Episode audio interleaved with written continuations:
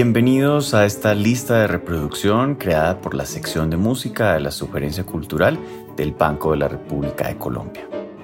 Les habla Felipe Clavijo Ospina y este es el último programa de una serie de seis episodios de la lista de reproducción La música es un arte, en la que seremos testigos de diversos encuentros entre la música y otras manifestaciones artísticas.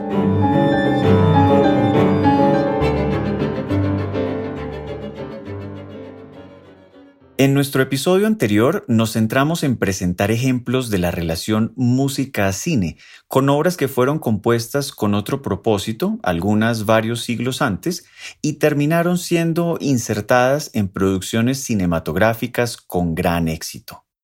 En nuestra jornada de hoy seguiremos explorando esta misma relación, pero con composiciones que fueron creadas especialmente para ser bandas sonoras de películas.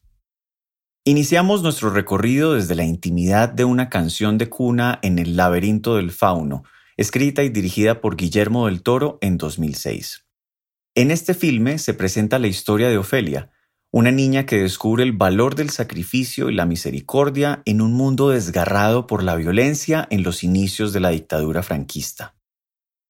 A medida que la obra avanza, la música de Javier Navarrete presenta un leitmotiv que conecta a la audiencia tanto con el sentimiento de melancólica nostalgia y profundo abandono que enfrenta la protagonista, como con el mundo de fantasía que será su única esperanza para escapar de una realidad absurda y violenta.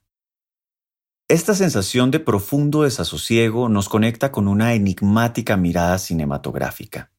En el filme Koyaanisqatsi, la palabra aborigen que significa una vida fuera de balance el documentalista Godfrey Riggio envía un profundo mensaje donde imágenes y sonidos nos invitan a reconsiderar la relación entre el estilo de vida moderno y la conservación del planeta. La música en Koyaanisqatsi es hipnótica y reflexiva. Con ese propósito, el compositor Philip Glass creó una densa atmósfera sonora que daría a cada imagen el hilo conductor necesario para unificar una dramática narrativa que difícilmente podría haber sido expresada con palabras. La siguiente selección corresponde a otra composición de Philip Glass. En 1998 le fue comisionada la suite Drácula para acompañar el relanzamiento del clásico de horror de 1931 que fue protagonizado entonces por Bela Lugosi. La obra fue compuesta en colaboración con el Kronos Quartet quienes también fueron parte fundamental para la producción de la banda sonora de otra icónica cinta, Requiem por un sueño, del director Darren Aronofsky. Esta historia llena de alucinaciones y excesos que terminan destruyendo las vidas e ilusiones de sus protagonistas es representada a través de los frenéticos sonidos de un cuarteto de cuerdas. Quizá uno de los movimientos más recordados es Lux Eterna. Nuestro recorrido nos lleva ahora a visitar varios ejemplos de bandas sonoras que fueron concebidas para dar vida a diversos momentos históricos. La primera es previsiblemente El último emperador de Bernardo Bertolucci, que recorre las singulares vivencias de un monarca imperial en la China del siglo XX, su abdicación al trono, su posterior prisión, reeducación y vida como humilde jardinero en Beijing. La banda sonora de este filme, que explora milenarias corrientes de la música oriental, fue compuesta por David Byrne, también conocido por haber liderado al grupo de rock Talking Heads.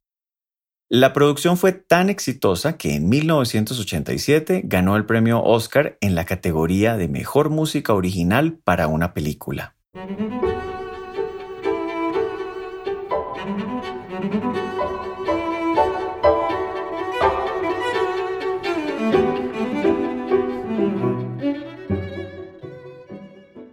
Las colaboraciones entre el cineasta Steven Spielberg y el compositor John Williams probablemente son las más conocidas de Hollywood y por supuesto no podían faltar en este recuento.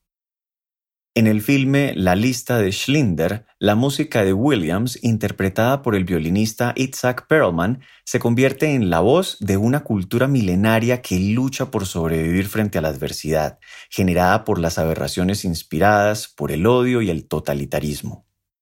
Es precisamente la historia de un violín y su luthier la que nos guiará en la próxima parada de este viaje. Nos referimos al filme El violín rojo, una fantasía histórica que como una máquina del tiempo nos transporta por los diferentes momentos en la vida útil de un legendario violín, construido a manera de homenaje a la mujer amada y perdida, desde el barroco hasta nuestros días. La banda sonora fue compuesta por John Corigliano y su música fue concebida como un acompañamiento descriptivo, con su respectivo leitmotiv, a una narración fílmica que describe la adaptación de nuestro personaje a cada una de las etapas históricas que atraviesa. Ahora bien, si John Williams es uno de los referentes más importantes de música para cine en Norteamérica, en Europa este reconocimiento pertenece a los maestros italianos Nino Rota y Ennio Morricone.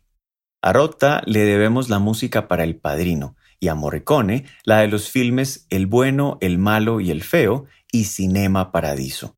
Estas tres bandas sonoras comparten un discurso melódico lleno de genialidad y simpleza que envuelve al espectador en la atmósfera propia de cada una de las películas.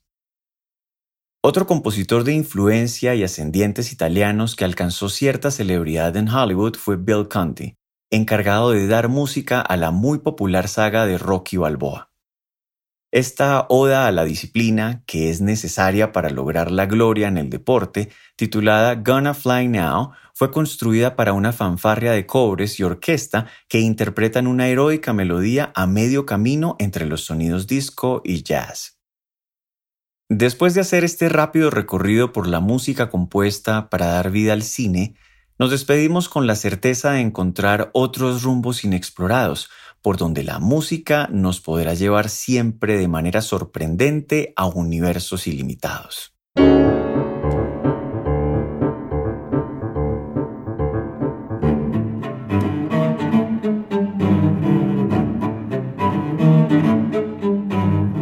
Los invitamos a escuchar la lista de reproducción La música es un arte, que se encuentra disponible en la cuenta de Spotify Banrep Cultural.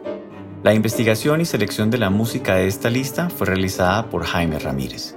Los estuvimos acompañando Felipe Clavijo Espina en la presentación y adaptación de este episodio, Jefferson Rosas en la edición y montaje y María Alejandra Granados en la producción. Toda la actividad cultural del Banco de la República se encuentra en la página web www.banrepcultural.org, en Facebook como Sala de Conciertos Biblioteca Luis Ángel Arango y en Instagram, Twitter y YouTube como Banrep Cultural. La música de este podcast es parte de Conversaciones, variaciones para violín, violonchelo y piano, opus 32, del compositor Juan Antonio Cuellar, interpretada por el ensamble Lincoln Trio. Los esperamos en un próximo episodio.